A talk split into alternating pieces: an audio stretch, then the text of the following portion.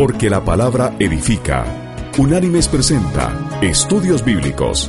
El presente estudio en su versión escrita puede ser descargado del sitio www.unánimes.org. A continuación, el estudio de hoy. El estudio de hoy es de la sección B, la iglesia. El estudio es el número 4 y se llama El pan de vida y el sacerdocio de Jesús. Con el propósito de analizar el significado del pan desde la perspectiva bíblica, debemos primero analizar el verdadero significado de la cena del Señor que Él mismo instituyó como ordenanza a su iglesia. La cena del Señor tiene su origen en la cena pascual judía. De hecho, la última cena pascual que se celebró fue el momento escogido para instituir su cena. La Pascua es un tipo muy claro de Jesús y su obra en la cruz. La cena es un recordatorio claro de ese hecho. Por tanto, podríamos afirmar que en la cena tenemos, primero, gratitud por la liberación. Como en la Pascua del Antiguo Testamento, la acción de gracias, o llámese Eucaristía, por la liberación del pecado, es uno de los aspectos más importantes en la cena del Señor. Segundo, es una expresión de fe. Pablo afirma que cada vez que celebramos la cena, estamos proclamando la muerte expiatoria del Señor y debemos continuar haciéndolo hasta su segunda venida en gloria y majestad. Tercero, comunión con Dios. Cuando recibimos el pan y el vino, se nos otorga participación en los dones de Dios. La comunión con Dios es, por tanto, un aspecto sobresaliente. Cuarto, comunión con otros. La cena fue desde el principio un acto comunitario y una expresión de fraternidad cristiana. Por tanto, cuando la compartimos expresamos nuestra fe común y el amor los unos por los otros. El resultado de todo lo anterior es el fortalecimiento espiritual de nuestras vidas como creyentes individuales, así como nuestro carácter de miembros del cuerpo de Cristo. Bien, hoy vamos a navegar por el capítulo 6 del Evangelio de Juan. En él vamos a ver el significado del simbolismo del pan de vida que Jesús claramente dejó como testimonio. El Evangelio de Juan es el único que omite las palabras de institución de la Cena del Señor. En cambio, nos da todo un tratado sobre el pan de vida. Y veamos algunas de las cosas o conceptos que podemos derivar de él. Primero, no por obras, sino por fe. Jesús afirma claramente que Dios no está exigiendo obras como condición para recibir la salvación, excepto la obra de creer en Jesucristo, quien fue enviado por el Padre. Esta fe lleva a la salvación y a la vida eterna. Y vamos a ir al pasaje que estamos analizando en el capítulo 6 del Evangelio de Juan. Allí vamos a leer los versículos 28 y 29 que dicen, Entonces le dijeron, ¿qué haremos para realizar las obras de Dios? Respondió Jesús y les dijo, Esta es la obra de Dios, que creáis en aquel que Él ha enviado. Fin de la cita. También en el capítulo 6 de Juan vemos el maná del desierto como señal. Para poder creer, los judíos de aquel tiempo exigían un signo o milagro, como por ejemplo el milagro del maná que sus ancestros habían recibido en el desierto. Este fue su primer error. Nótese cuidadosamente que fueron los interlocutores de Jesús quienes trajeron al debate el tema del alimento milagroso. La respuesta de Jesús debe interpretarse a la luz de este desafío. Vamos a permanecer en el Evangelio de Juan en el capítulo 6, pero esta vez vamos a leer los versículos 30 y 31 que dicen, Entonces le dijeron, ¿qué señal pues haces tú para que veamos y creamos en ti? ¿Qué obra haces? Nuestros padres comieron el maná en el desierto, como está escrito, pan del cielo les dio a comer. Fin de la cita. Y Jesús les respondió. Y leemos los versículos 32 y 33 que siguen este pasaje, que dicen, Por tanto Jesús les dijo, De cierto, de cierto os digo, que no os ha dado Moisés el pan del cielo, sino mi Padre os da el verdadero pan del cielo. Porque el pan de Dios es aquel que desciende del cielo y da vida al mundo. Fin de la cita. Aquí este, por tanto, indica la reacción de Jesús ante la exigencia de sus oyentes. Ahora el Señor emplea las propias palabras de ellos para enseñarles con autoridad. Comienza afirmando que el descenso del maná no fue obra de Moisés, sino de Dios mismo, y acto seguido establece que el verdadero pan que desciende del cielo no es el maná, sino una persona enviada por el Padre para que el mundo pudiese tener vida a través de ella. El maná que sostuvo al pueblo peregrino y hambriento de Israel y permitió su supervivencia física, no fue sino una sombra o tipo del verdadero alimento celestial, es decir, Cristo, por medio de quien tenemos vida eterna. A pesar de la declaración de Jesús, sus oyentes continúan pensando acerca de comestibles, como una especie de supermaná. Por tanto, ahora el Señor se torna más explícito. Los judíos no han de esperar simplemente un mejor maná, sino la definitiva salvación de Dios, la cual no se encuentra sino en Cristo. Él no afirma que el pan se convierte en Cristo, sino que Él es el pan que da vida eterna. La única forma de comer este pan es creer en Jesús, quien por disposición del Padre es Señor y Salvador. Jesús es capaz de llevar a la vida eterna a todo el que cree. Y seguimos en el capítulo 6 de Juan.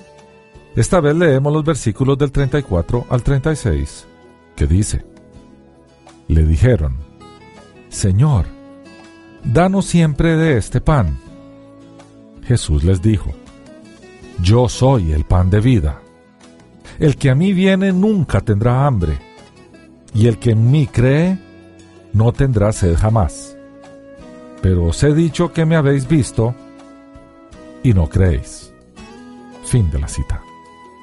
Quien descendió del cielo no es otro que Jesús, y por tanto Él es la comida y la bebida de la salvación.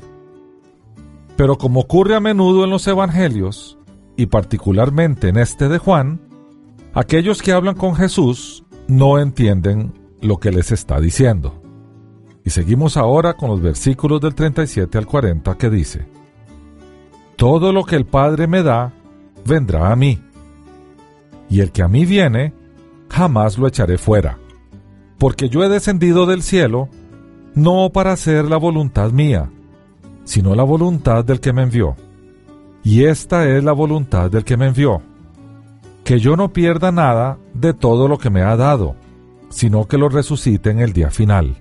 Esta es la voluntad de mi Padre, que todo aquel que mira al Hijo y cree en Él, tenga vida eterna, y que yo lo resucite en el día final. Fin de la cita. La segunda cosa que los interlocutores de Jesús cuestionan es el origen celestial del Señor. Ellos objetan que lo conocen a Él y a su familia. Jesús parecía ser uno más de ellos. ¿Cómo podrían creer que este hombre había sido enviado directamente por Dios? Jesús reafirma su autoridad en términos inequívocos. Solamente por medio de Él pueden sus oyentes tener vida eterna. A continuación, Jesús retoma y elabora lo que les había dicho antes. Y ahora vamos a leer del versículo 41 al 47 que dice, Entonces los judíos murmuraban de él porque había dicho, Yo soy el pan que descendió del cielo. Y decían, ¿no es este Jesús el hijo de José? ¿No conocemos a su padre y a su madre? ¿Cómo es que ahora dice, he descendido del cielo? Jesús respondió y les dijo, No murmuréis más entre vosotros. Nadie puede venir a mí a menos que el Padre que me envió lo traiga, y yo lo resucitaré en el día final. Está escrito en los profetas, y serán todos enseñados por Dios. Así que, todo aquel que oye y aprende del Padre, viene a mí. No es que alguien haya visto al Padre, sino que aquel que proviene de Dios, éste ha visto al Padre. De cierto, de cierto os digo, el que cree tiene vida eterna. Fin de la cita. Aquellos que guiados por Moisés comieron el maná del cielo, de todos modos murieron. En cambio, Jesús ofrece ahora nada menos que vida eterna, y tal vida perdurable solamente puede obtenerse por medio de Él. Por esta razón, el maná era un tipo o prefiguración de la realidad que se encuentra solamente en Cristo. Él se describe a sí mismo como el pan definitivo, un pan que será dado para la salvación del mundo, como luego dirá el apóstol, muerto en la carne, pero vivificado en el espíritu. Sus oyentes se muestran cada vez más confundidos por la sencilla razón de que ellos están pensando en que él habla de comer literalmente la carne de Jesucristo. Su error fue precisamente desconocer el paralelo que Jesús trazaba. Y ahora vamos a leer de los versículos 48 al 51, que dice, Yo soy el pan de vida. Vuestros padres comieron el maná en el cielo y murieron. Este es el pan que desciende del cielo, para que el que coma de él no muera. Yo soy el pan vivo que descendió del cielo. Si alguno come de este pan, vivirá para siempre. El pan que yo daré por la vida del mundo es mi carne. Fin de la cita. En la cultura judía, beber sangre era beber vida. Esto era terminantemente prohibido por la ley. Afirmar que comerían de la carne y sangre era un insulto, a menos que fuese en sentido figurado. Jesús cumplió totalmente con la ley. Él no bebía sangre ni comía carne con sangre por lo tanto no iba a instruir que esto se comiera. Al decir que comerían de su carne y de su sangre, estaba indicando que el que participe de la entrega de su carne y sangre, esto es, su sacrificio, alcanzaría vida eterna. Jesús insiste en lo que ha dicho. Él es el pan de vida. Para quienes anhelan vida eterna, su carne es la única verdadera comida y sangre es la única verdadera bebida. Y ahora vamos a leer desde el versículo 52 hasta el versículo 59, que dice, Entonces los judíos contendían entre sí diciendo, ¿Cómo puede éste darnos a comer su carne? Y Jesús les dijo, De cierto, de cierto os digo, que si no coméis la carne del Hijo del Hombre y bebéis su sangre, no tenéis vida en vosotros. El que come mi carne y bebe mi sangre, tiene vida eterna, y yo lo resucitaré en el día final. Porque mi carne es verdadera comida, y mi sangre es verdadera bebida. El que come mi carne y bebe mi sangre, permanece en mí, y yo en él. Así como me envió el Padre viviente, y yo vivo por el Padre, de la misma manera el que come, también vivirá por mí. Este es el pan que descendió del cielo no como los padres que comieron y murieron, porque el que come de este pan vivirá para siempre. Estas cosas dijo en la sinagoga cuando enseñaba en Capernaum. Fin de la cita. Muchos de los que oyeron a Jesús, incluidos algunos de sus discípulos, se ofendieron por lo que ellos pensaron que era una enseñanza escandalosa. En lugar de suavizar sus palabras, el Señor plantea otro desafío más. Si ellos hallaban esto tan duro, que por esa razón rechazaban la oferta de salvación, ¿cuánto más duro habría de ser cuando vieran a Jesús en gloria y se dieran cuenta de lo que habían perdido a causa de la dureza de sus corazones? La clave para entender rectamente las palabras de Jesús ha de hallarse en su declaración sobre el valor del espíritu y de la carne, y el hecho de que sus palabras son espíritu y vida. El énfasis está puesto en la necesidad de creer a Jesús y aceptar su salvación. Y seguimos adelante en el capítulo 6 del Evangelio de Juan. Esta vez vamos a leer desde el versículo 60 hasta el 63, que dice, Entonces al oírlo, muchos de sus discípulos dijeron, Dura es esta palabra. ¿Quién la puede oír?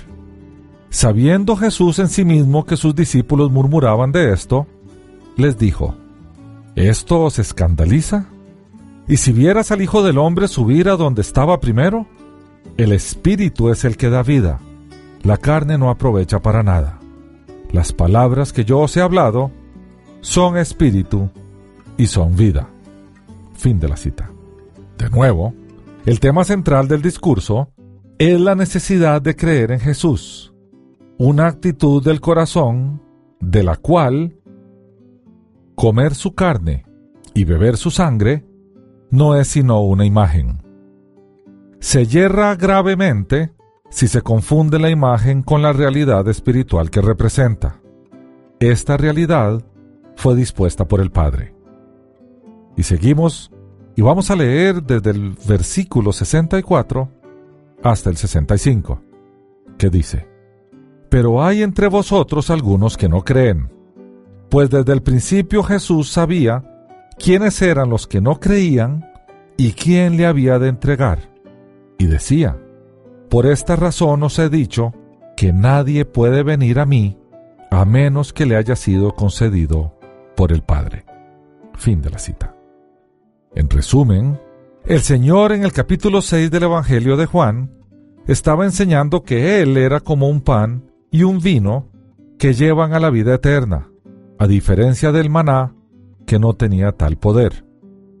Debiera subrayarse enfáticamente en que lo que entendieron los oyentes de Jesús a partir de las palabras de Él es por completo irrelevante, ya que ellos obviamente malinterpretaron su enseñanza ellos equivocadamente exigieron una señal como el maná del desierto.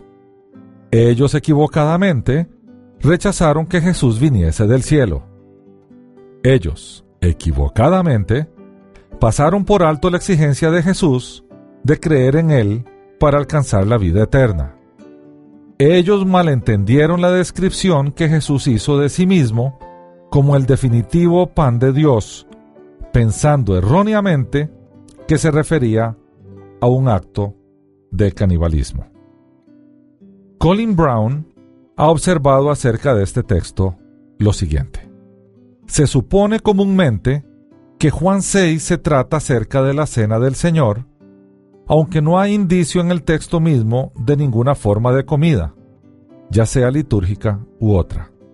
A pesar de ello, se lo llama reiteradamente un discurso eucarístico, aunque no hay referencia a la Eucaristía o a la Última Cena. Hay, sin embargo, al menos un caso prima facie para decir lo inverso. Juan 6 no se trata acerca de la Cena del Señor. Más bien, la Cena del Señor se trata de lo que se describe en Juan 6.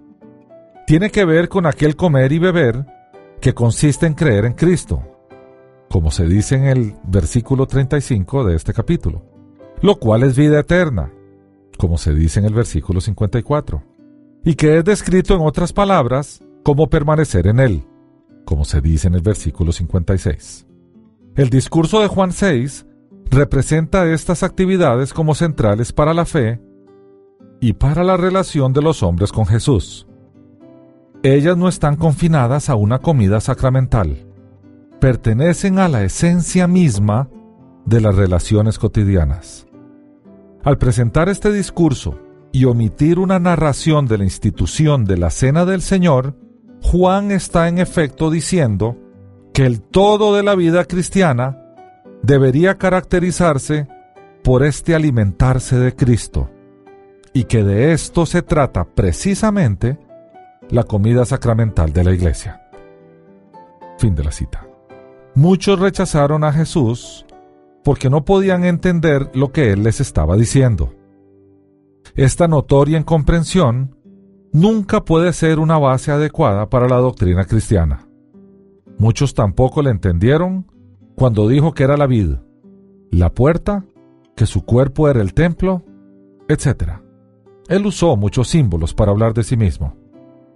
El texto en consideración no se refiere directamente a la cena, cuya institución se omite en el Evangelio de Juan.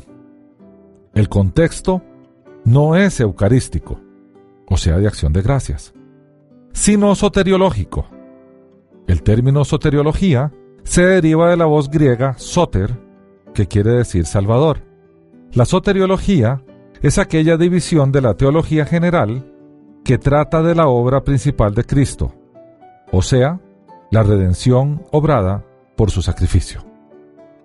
Por tanto, este pasaje y este texto que leímos y analizamos se trata acerca de quién es Jesús y lo que Dios nos ofrece por intermedio de él. La imagen de la comida y la bebida verdaderas fue presentada en respuesta a la exigencia de los oyentes de Jesús de un milagro como el del antiguo maná.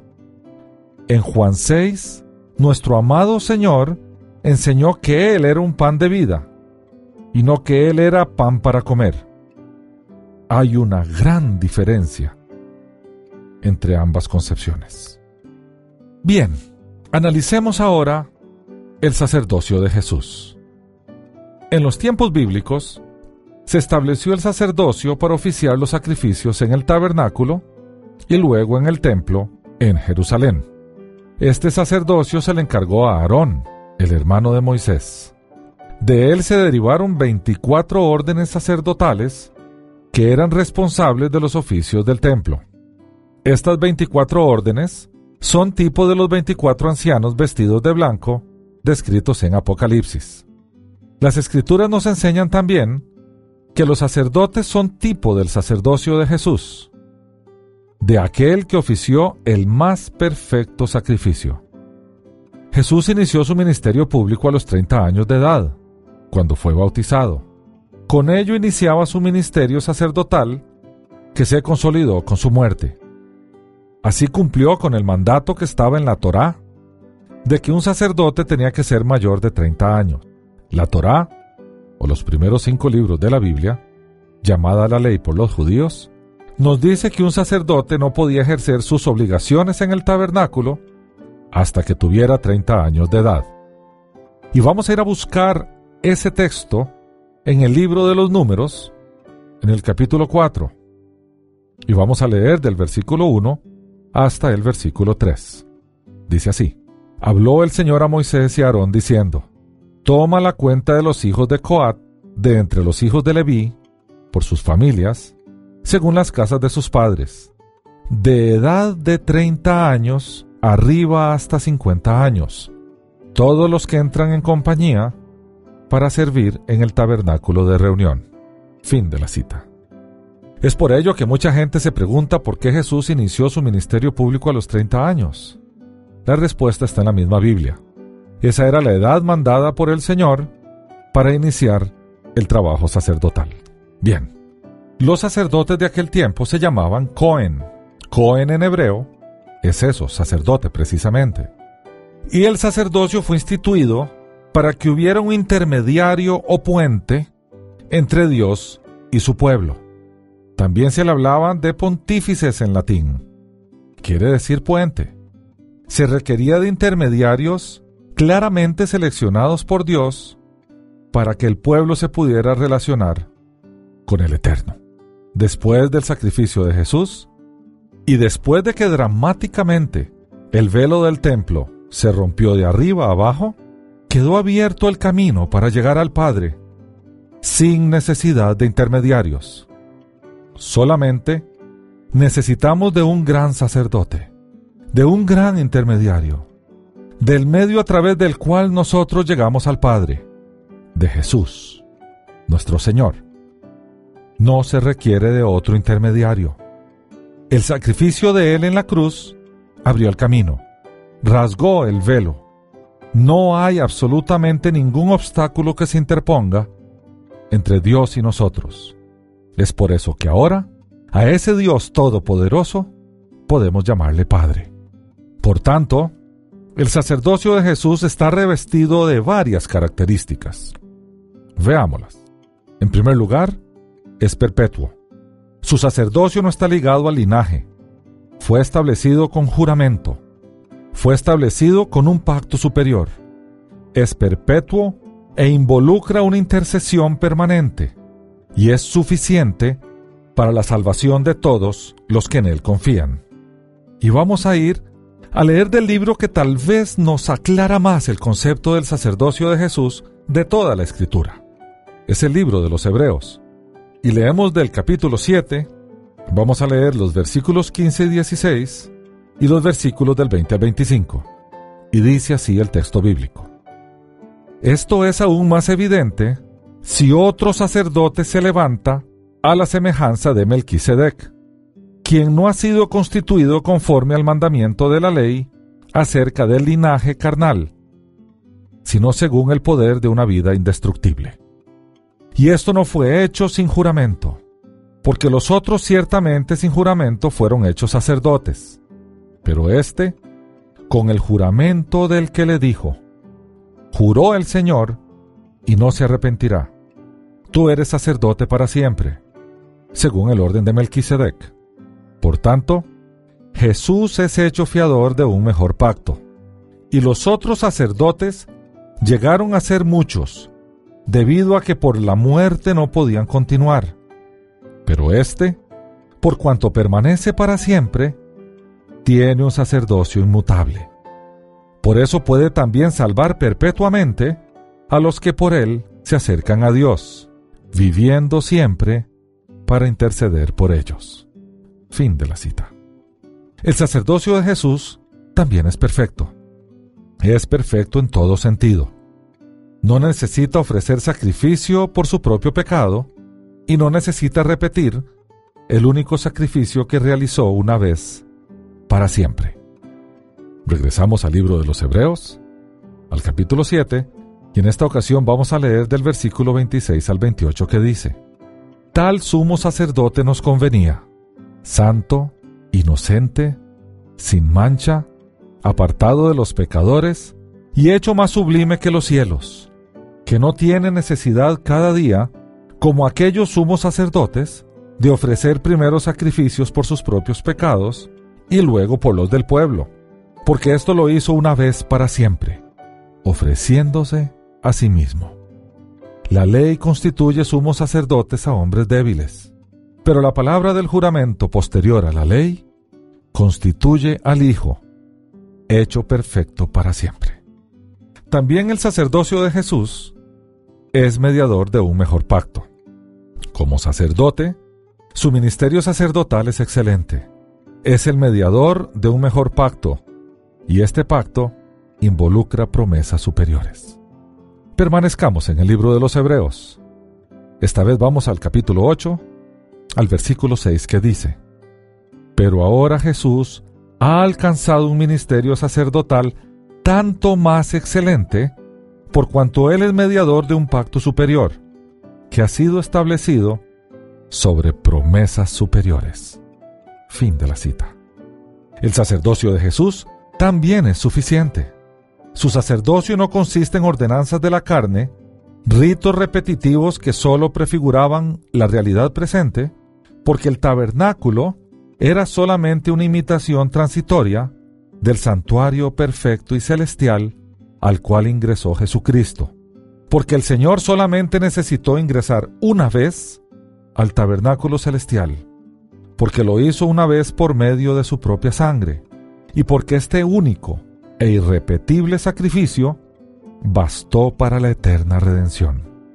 Ahora vamos a viajar hasta el capítulo 9 del libro de los Hebreos, y vamos a leer desde el versículo 8 hasta el versículo 14, que dice, Con esto el Espíritu Santo daba a entender que todavía no había sido mostrado el camino hacia el lugar santísimo, mientras estuviese en pie la primera parte del tabernáculo.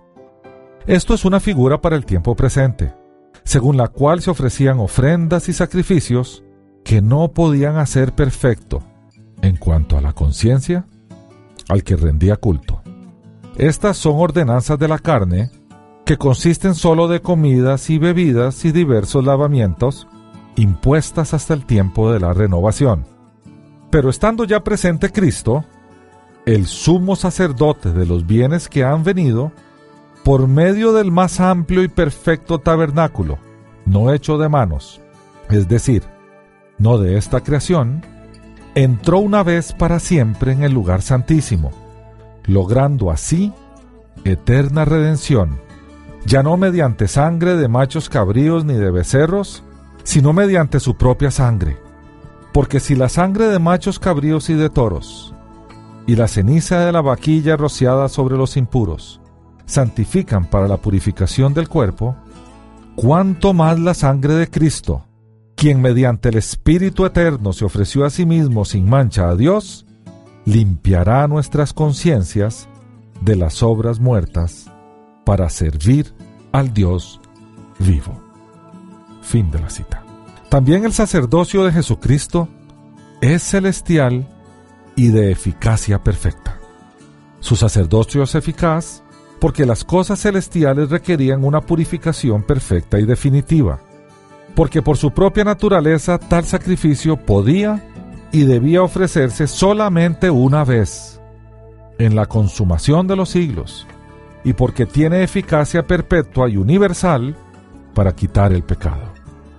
Sigamos en el libro de los Hebreos, en el capítulo 9, y vamos a leer desde el versículo 23 hasta el versículo 28, que dice, Era pues necesario purificar las figuras de las cosas celestiales con estos ritos, pero las mismas cosas celestiales con sacrificios mejores que estos. Porque Cristo no entró en un lugar santísimo hecho de manos, figura del verdadero, sino en el cielo mismo, para presentarse ahora delante de Dios a nuestro favor. Tampoco entró para ofrecerse muchas veces a sí mismo, como entra cada año el sumo sacerdote en el lugar santísimo con sangre ajena. De otra manera, le habría sido necesario padecer muchas veces desde la fundación del mundo. Pero ahora, Él se ha presentado una vez para siempre en la consumación de los siglos, para quitar el pecado mediante el sacrificio de sí mismo. Entonces, tal como está establecido que los hombres mueran una sola vez y después el juicio, así también Cristo fue ofrecido una sola vez para quitar los pecados de muchos. La segunda vez, ya sin relación con el pecado, aparecerá para salvación a los que lo esperan. Fin de la cita. El sacerdocio de Jesús también es definitivo. Y es definitivo porque su sacrificio involucró perfecta obediencia. Porque trajo consigo la abolición del sistema antiguo e imperfecto. Porque no fue necesario sino que presentar un único sacrificio. Y porque esta sola perfecta ofrenda basta para la expiación de todos los pecados. Ahora avanzamos hasta el capítulo 10 del libro de los Hebreos y vamos a leer desde el versículo 8 hasta el versículo 14, que dice, Habiendo dicho arriba, sacrificios, ofrendas y holocaustos por el pecado, no quisiste ni te agradaron, cosas que se ofrecen según la ley. Luego dijo, heme aquí para hacer tu voluntad. Él quita lo primero para establecer lo segundo. Es en esa voluntad que somos santificados mediante la ofrenda del cuerpo de Jesucristo, hecha una vez para siempre. Todo sacerdote se ha presentado día tras día para servir en el culto y ofrecer muchas veces los mismos sacrificios que nunca pueden quitar los pecados. Pero éste, habiendo ofrecido un solo sacrificio por los pecados, se sentó para siempre a la diestra de Dios, esperando de allí en adelante hasta que sus enemigos sean puestos como estrado de sus pies. Porque con una sola ofrenda ha perfeccionado para siempre a los santificados. Fin de la cita. En resumen, en los pasajes citados se afirma no menos de seis veces que el sacrificio de Cristo fue hecho una sola vez y que su eficacia es perpetua, para salvar por completo a los que por medio de él se acercan a Dios, para ofrecer sacrificio por los pecados de ellos, para ser mediador de un pacto superior, para lograr eterna redención, para limpiar nuestras conciencias, para quitar los pecados, para que seamos santificados y para que seamos perfeccionados. El sacrificio de Jesús es suficiente. En la cruz todo fue consumado. No quedó nada pendiente. Demos gracias al Dios y Padre de nuestro Señor Jesucristo, quien nos amó hasta tal punto que entregó a su Hijo para que nosotros obtuviéramos eterna redención. Y así lo consignó Juan en el famoso texto del Evangelio, capítulo 3, versículo 16, que dice, De tal manera amó Dios al mundo, que ha dado a su Hijo unigénito, para que todo aquel que en él cree no se pierda, sino que tenga vida eterna. Fin de la cita. Mis queridos hermanos y amigos, el único sacerdocio que conviene es el de Jesús. Él ofició un sacrificio perfecto en la cruz. Abrió el camino para que fuéramos directo al Padre. Y permanece allí en una intercesión eterna hasta que nosotros nos reunamos con Él. No necesitamos de otro sacerdote, salvo de Jesús. No necesitamos más pan que la participación nuestra en el sacrificio de Él, a partir de que creemos en Él y le entregamos nuestra vida. El pan que da vida es Jesús, y su sacerdocio es perfecto. Hasta aquí el estudio de hoy. Las citas de las Escrituras son tomadas de la Biblia Reina Valera, revisión 1995. Unánimes presentó Estudios Bíblicos, porque lámpara a mis pies es tu palabra y lumbrera en mi camino. Que Dios te bendiga.